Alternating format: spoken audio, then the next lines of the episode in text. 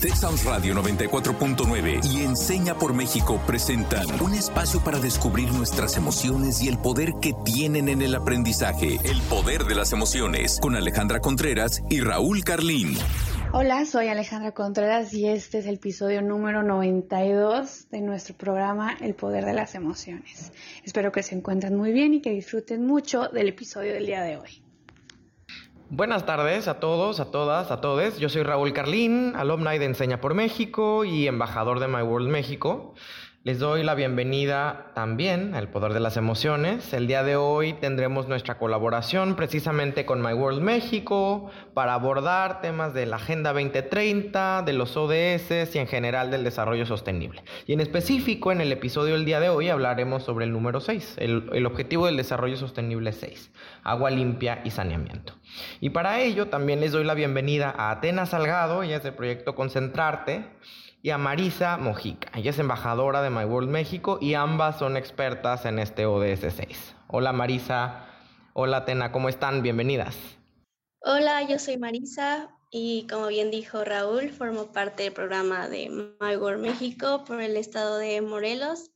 Primero que nada, quiero agradecer por el espacio en este programa, en la serie de los ODS, que es un tema que se resume en la frase no dejar a nadie atrás y puesto que el ODS de hoy es el número 6, en el último año he podido involucrarme un poco más en estos temas de agua y saneamiento.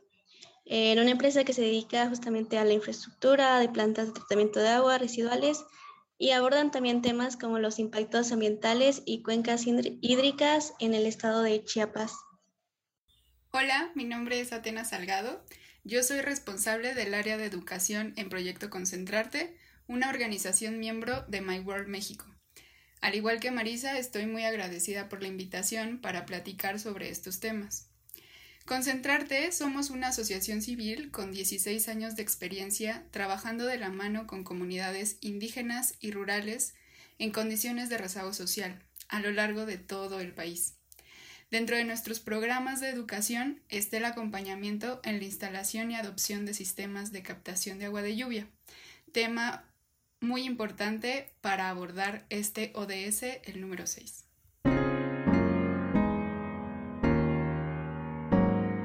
Me gustaría preguntarles, imagínense cómo sería su vida sin agua. Wow, qué complicada pregunta. Eh, creo que me cuesta pensar una vida sin agua.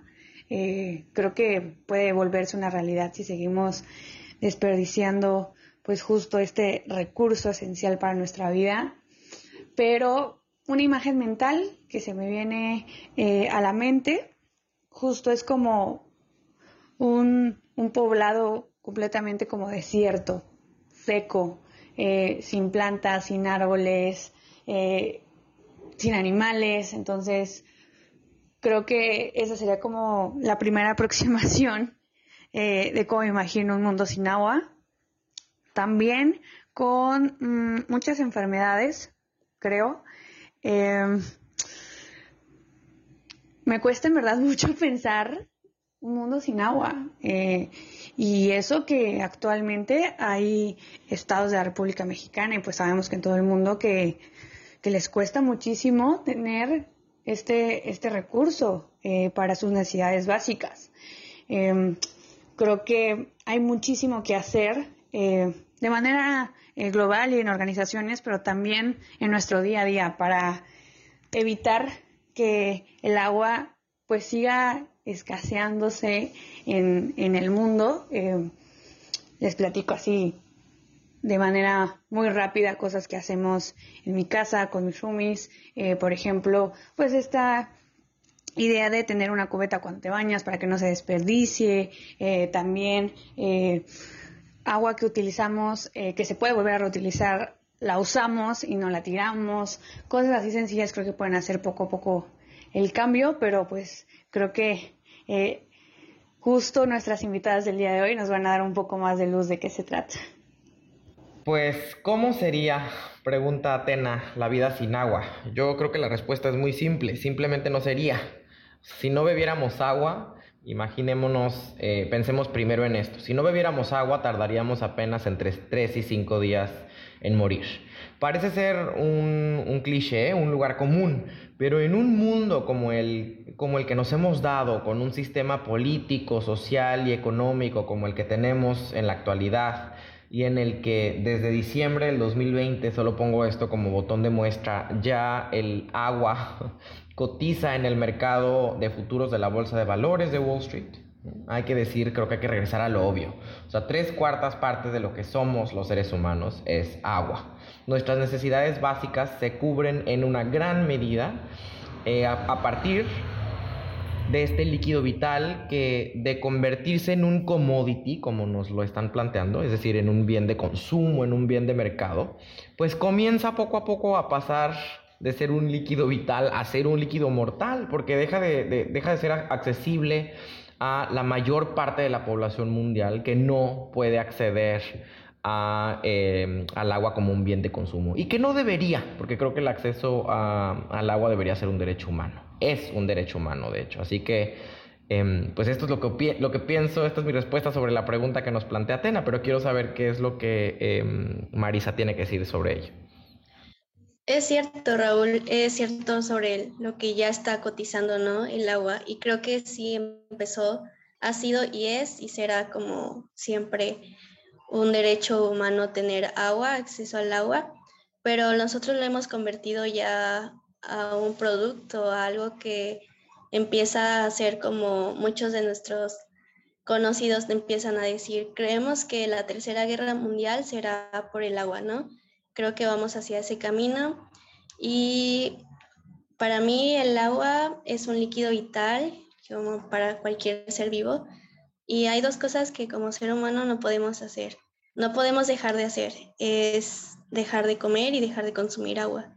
Incluso muchas de las actividades de las que hacemos o consumimos se encuentran implícitamente involucrada el uso del agua. Eh, por ejemplo, el doctor Luis Zambrano explica en su libro de Planeta Insostenible que del agua dulce que utiliza el ser humano, más del 85% es destinada a la agricultura, menos del 10% para la industria y aproximadamente el 4% para labores domésticos. Entonces, yo creo que el agua es como un elemento esencial en nuestras vidas y la vida sin agua no existiría como tal. Sin duda, el agua es un recurso muy importante para la humanidad y justo como lo mencionaban ustedes, está presente en actividades tanto sociales, económicas y ambientales. Sin embargo, en 2017, la Organización Mundial de la Salud reportó que 3 de cada 10 personas carecen de acceso a servicio de agua potable seguro y 6 de cada 10 carecen de acceso a instalaciones de saneamiento gestionadas de forma segura. Se calcula que al día se necesita entre 50 y 100 litros de agua para poder cubrir todas nuestras necesidades básicas. Sin embargo, las estadísticas del sistema de agua de la Ciudad de México estima que en esta ciudad se abastece hasta 360 litros por habitante al día, lo que representa cerca de un 200% más de lo que se recomienda. Es decir, en promedio una familia capitalina de cuatro personas gasta unos 1.920 litros diariamente y seguramente estos datos se repiten en muchas otras ciudades pobladas en el mundo. En contraste, en todo el país, en, México, cerca de 12.2 millones de personas carecen de acceso al agua. Muchas de ellas se ven en la necesidad de caminar hasta 5 horas para obtenerla. Y esto es si tienen suerte, además de que no necesariamente está dispuesta en cantidad y calidad para toda esa comunidad. Sin duda, un desperdicio de agua es un tema que nos atañe a todas y todos, por lo que es importante prestar atención a nuestros hábitos de consumo, creando una cultura de reuso y aprovechamiento de recursos.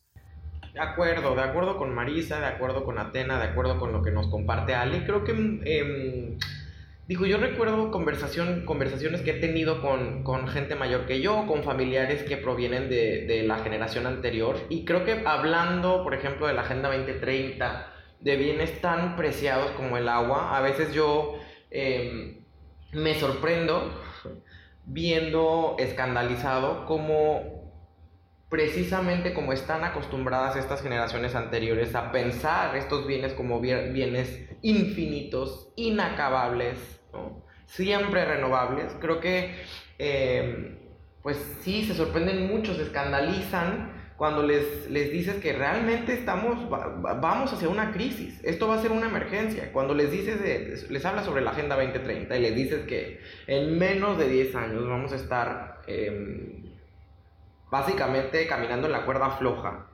em, jugando precisamente a recolectar agua en lo que, como dice Marisa, va a ser una guerra por obtenerla en un, en un escenario en el que se va a convertir en un bien de consumo en el que, insisto, en muchos millones de personas no van a tener acceso a ella. Pues creo que eh, ese es el, es el, primer mito que deberíamos desmitificar para nuestra audiencia. El agua no es un recurso infinito. O sea, no, no, lo, no lo ha sido nunca, pero lo es ahora menos después de estos datos que comparte Atenas sobre cómo lo, la hemos usado, abusado, explotado y se nos está acabando. Entonces, em, creo que hay que sacarnos esa idea de la cabeza. Se nos va a acabar si no hacemos un mejor uso de ella. Pero así como este, hay muchos otros mitos que, giran en torno a algo que debiera ser tan básico, que, que es el acceso eh, al agua como derecho humano, que es lo que ya también Marisa y Atena nos hablaban. Entonces las invito, Atena, Marisa, Ale y a todos, todas, todos en casa, que vayamos a nuestra sección que, que sigue, desbloqueando mitos.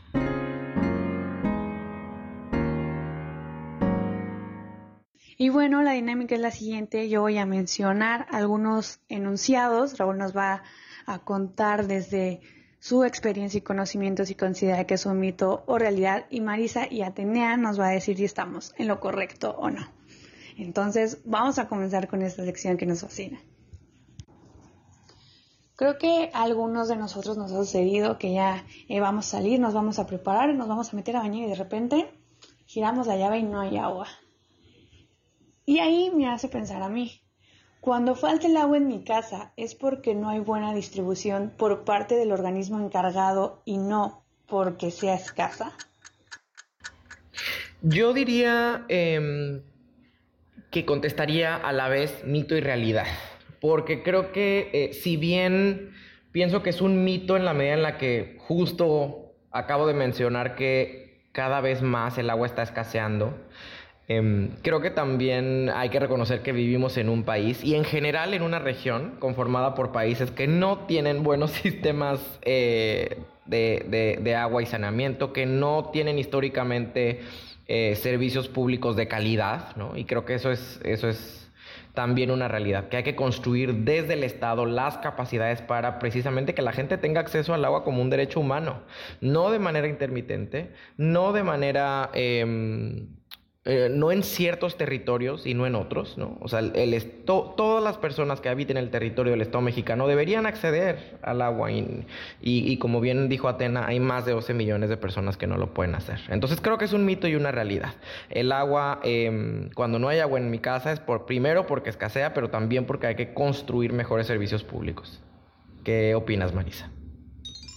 Si bien es cierto, Raúl, porque quizá estamos como rodeado de ciudades en donde no sabemos los sistemas y aparte de eso, las personas que lo operan.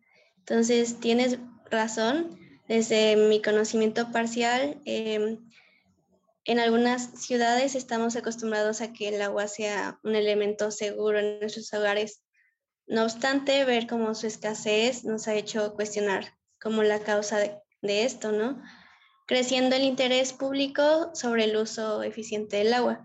Entonces, si el agua que utilizamos es extraída de acuíferos que posteriormente tiene un tratamiento previo a su distribución, eh, este puede tener como eh, algunas fallas. Desde existen eh, fallas en los sistemas de distribución, por ejemplo, en las pérdidas de agua en las tuberías por fugas o quizás en el propio sistema de tratamiento cuando hay fallas operativas y de un mantenimiento inadecuado. Pero cuando observamos que abrimos la llave de nuestra casa y no hay agua, el problema también radica en la escasez del agua desde la fuente. es decir, desde el acuífero, que es donde mayormente se extrae el agua. Em, bueno, las cuencas hídricas tienen un volumen limitado de agua. Em, esta consiste como en el movimiento de parte de ellas. Una parte de ellas se evapora, otra parte de ellas eh, se filtra a otros lugares y otro volumen de, del agua que está en esta cuenca es extraído por los seres humanos para sus actividades. Entonces, eh, puede que en algún tiempo eh, nosotros consumamos más agua de la que está destinada, porque cada cuenca tiene su tiempo de regeneración, es decir, como el tiempo que tarda en volverse a llenar. Entonces, cuando excedemos como la extracción en ese tiempo, sí existe el riesgo de agotar el agua.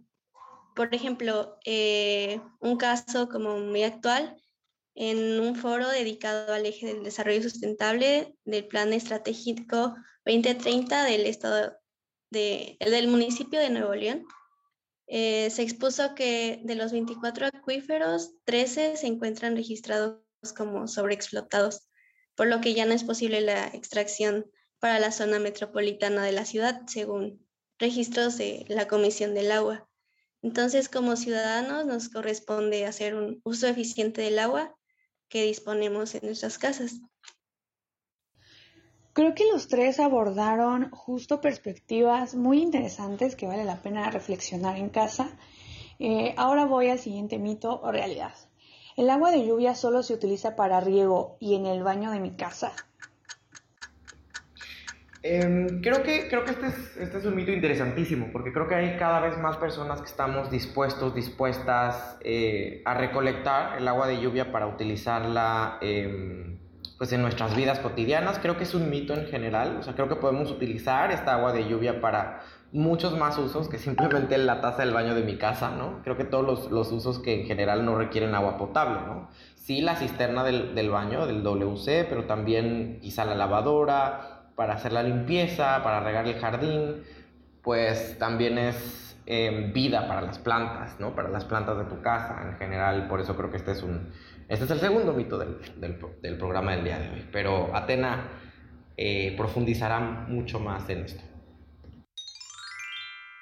Sí, coincido contigo, Raúl. De hecho, esto es un mito. En muchas otras eh, espacios en donde el agua escasea y es una realidad constante, los sistemas de captación de agua de lluvia son un elemento fundamental para cubrir esta necesidad. Y pues justo el agua es necesaria tanto para el uso personal como doméstico y debe ser saludable. Es decir, que tiene que estar libre de microorganismos, sustancias químicas, y peligros radiológicos que contribuyen pues a, poner en riesgo nuestra salud. El agua de lluvia, si se cuenta con los cuidados necesarios, puede llegar a ser utilizada incluso para consumo humano. La captación pluvial eh, es un sistema que ha sido practicado en diferentes épocas y culturas, ya que es un medio muy fácil para obtener agua para el consumo humano, incluso para el uso agrícola. En un sistema de captación, las primeras lluvias no se usan y pasan por un primer filtro que permite separar el agua con el polvo y tierra de los techos. Cuando llega el agua limpia, esta pasa por otro filtro que va limpiando hasta los contenedores donde se almacena. Así se obtiene agua para consumo humano, pero no potable. Para ello es necesario agregar un filtro específico que purifique el agua para que ésta pueda ser utilizada para uso humano. Es importante que esta instalación se acompañe con un programa de capacitación y de cultura de agua para los usuarios, de manera que se cuente con la información necesaria para el cuidado y mantenimiento del sistema y así asegurar su durabilidad. Con esta última duda despedimos esta sección. No todas las lluvias benefician al planeta. ¿Existen aquellas que contaminan nuestros bosques y transmiten enfermedades? Creo que está interesantísimo este, esta, esta, esta aseveración, porque creo que caeríamos fácilmente en la conclusión de que todas las lluvias son benéficas para, para el planeta, ¿no? Y que, que, mm, como lo acabamos de decir, en muchos sentidos el agua es vida, ¿no? No solo para los seres humanos, para el resto de los seres vivos. Pero creo que hay otros fenómenos que hay que recordar, ¿no? Como pienso de bote pronto en las lluvias ácidas, de que es lo que siempre nos enseñan en la escuela, ¿no? Eh, entonces creo que en ese sentido diría que es una realidad, porque que no todas las lluvias benefician al planeta. Eh, existen algunas contaminantes, que transmiten enfermedades, pero sí creo que hay que puntualizar que la, o sea, la, razón de ello, ¿no? O sea, que creo que sí tiene que ver que en muchas ocasiones cuando la lluvia deja de ser benéfica para la salud de eh, las personas, los pueblos los, y, la naturaleza, es porque seguramente también fueron trastocadas por el sistema, eh, por la industria, por la tecnología que el ser humano ha creado pero quiero saber si estoy en lo correcto o no, Marisa.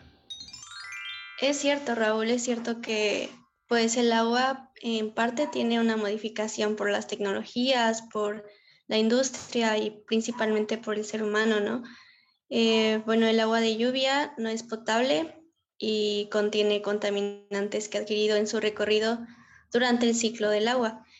Por ejemplo, cuando los bosques, selvas y desiertos se transforman en campos de cultivo, carreteras o ciudades, eh, estas como que logran un impacto, modifican la cantidad, así como la calidad del agua que llega a los acuíferos y lagos, y también al agua que se forma en se forma y llega en lluvia a las ciudades. Por ejemplo, el Centro de Ciencias de la Atmósfera reveló que las lluvias que caen precisamente en la Ciudad de México contienen aluminio, plomo, zinc, mercurio, arsénico, entre muchos otros elementos que para el consumo humano es tóxico y transmite enfermedades. Pero por otra parte, em, podemos ver que desde 1850, cuando se impulsaba la revolución industrial, se comenzaron a ver cambios en los bosques, en su color, en su tamaño, y fue cuando se comenzaron a investigar estos fenómenos y todo se relacionó a que era causa de las lluvias. Esto dio origen al término de lluvias ácidas por un doctor llamado Robert Smith, y pues investigó y logró como esa conclusión de que las lluvias tienen un impacto ya sea positivo o negativo en los bosques.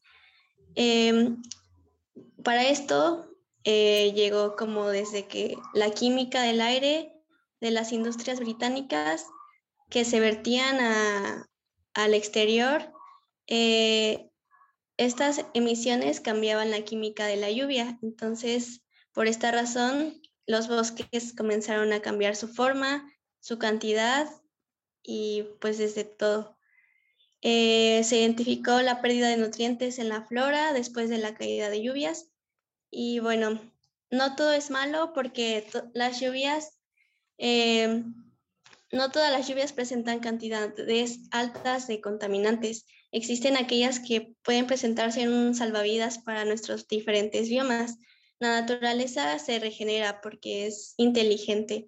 Entonces, no todas las lluvias son malas, eh, solo debe de pasar un tiempo para que éstas beneficien al ambiente y a los ecosistemas. Pues interesantísimo lo que hemos podido aprender el día de hoy de la mano de, Atena y de Marisa. La verdad es que me encantaría que pasemos a esta sección, tú qué desbloqueaste hoy, porque yo creo que em, si bien he aprendido mucho sobre el agua, el saneamiento, servicios públicos, las lluvias, etcétera, y en general todo lo que tiene que ver con, la, con, el agua en nuestra vida. Creo que yo quisiera dar un paso atrás y que lo que decir que lo que desbloqueó el día de hoy es pues volver a lo básico, o sea, un llamado a la acción, que compartamos este sentido de urgencia de reconocer que el agua presurosamente y poco a poco al mismo tiempo se nos va agotando y que si no repensamos la manera en que la consumimos todos los días, cada uno de nosotros y nosotras, ese plazo en el que ya no tengamos acceso a ella porque se acabe va a ser fatal. Entonces, em, pues hago un llamado a todas las personas que nos están escuchando a que a que repiensen su manera de consumir este bien tan, pero tan preciado. Pero también quiero saber qué desbloquea el día de hoy. El día de hoy yo desbloqueo la importancia de este recurso para nuestra vida. Creo que la mayoría somos conscientes de ello, pero creo que en muchas ocasiones nos falta pasar a la acción. Entonces creo que pues escuchamos diferentes alternativas para poder aplicar en nuestra vida diaria y justo no entrar en esta guerra de recursos que hemos comentado a lo largo del programa. Entonces, creo que puede ser algo tarde, pero aún estamos a tiempo y entre más nos sumemos a cuidar los recursos que nos provee el planeta, mejor vamos a disfrutar nuestra estadía aquí y sobre todo vamos a dejar un mejor lugar para vivir para las futuras generaciones. Pues sin duda el aprovechamiento de los recursos es un tema que nos compete a todos y que es importante que se empiece a hacer desde ayer. Ser sensibles a lo que nos pasa más allá de nuestra realidad próxima es importante para tomar conciencia de cómo una pequeña acción puede afectar no solo a lo que tenemos. Para mí logro desbloquear que quizá nos podamos sentir un poco o mucho indefensos ante una problemática global, puesto que somos, todos tenemos una influencia como ciudadanos o consumidores, incluso en cada parte que estamos, en cada situación, en el rol que tenemos en nuestro trabajo sobre el uso del agua, pero podemos controlar lo, de lo que somos responsables, es decir, del uso eficiente del agua.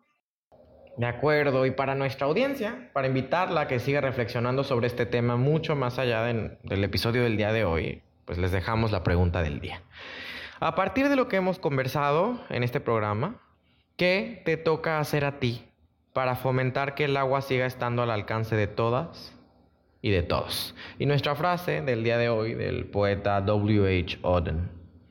Miles de personas han sobrevivido sin amor. Ninguna sin agua. Yo soy Raúl Carlín, este ha sido un episodio más del Poder de las Emociones. Gracias Atena, gracias Marisa, gracias a todos y todas en casa y hasta la próxima. Y yo soy Alejandra Contreras, gracias por escucharnos una vez más. Pues muchas gracias por, por este espacio, sin duda ha sido muy gratificante poder compartir Igual que Atena, eh, estoy muy agradecida por el espacio que compartimos aquí. Texas Radio 94.9 FM y Enseña por México presentaron El Poder de las Emociones. Te esperamos en nuestra próxima emisión, el próximo miércoles en punto de las 4 de la tarde.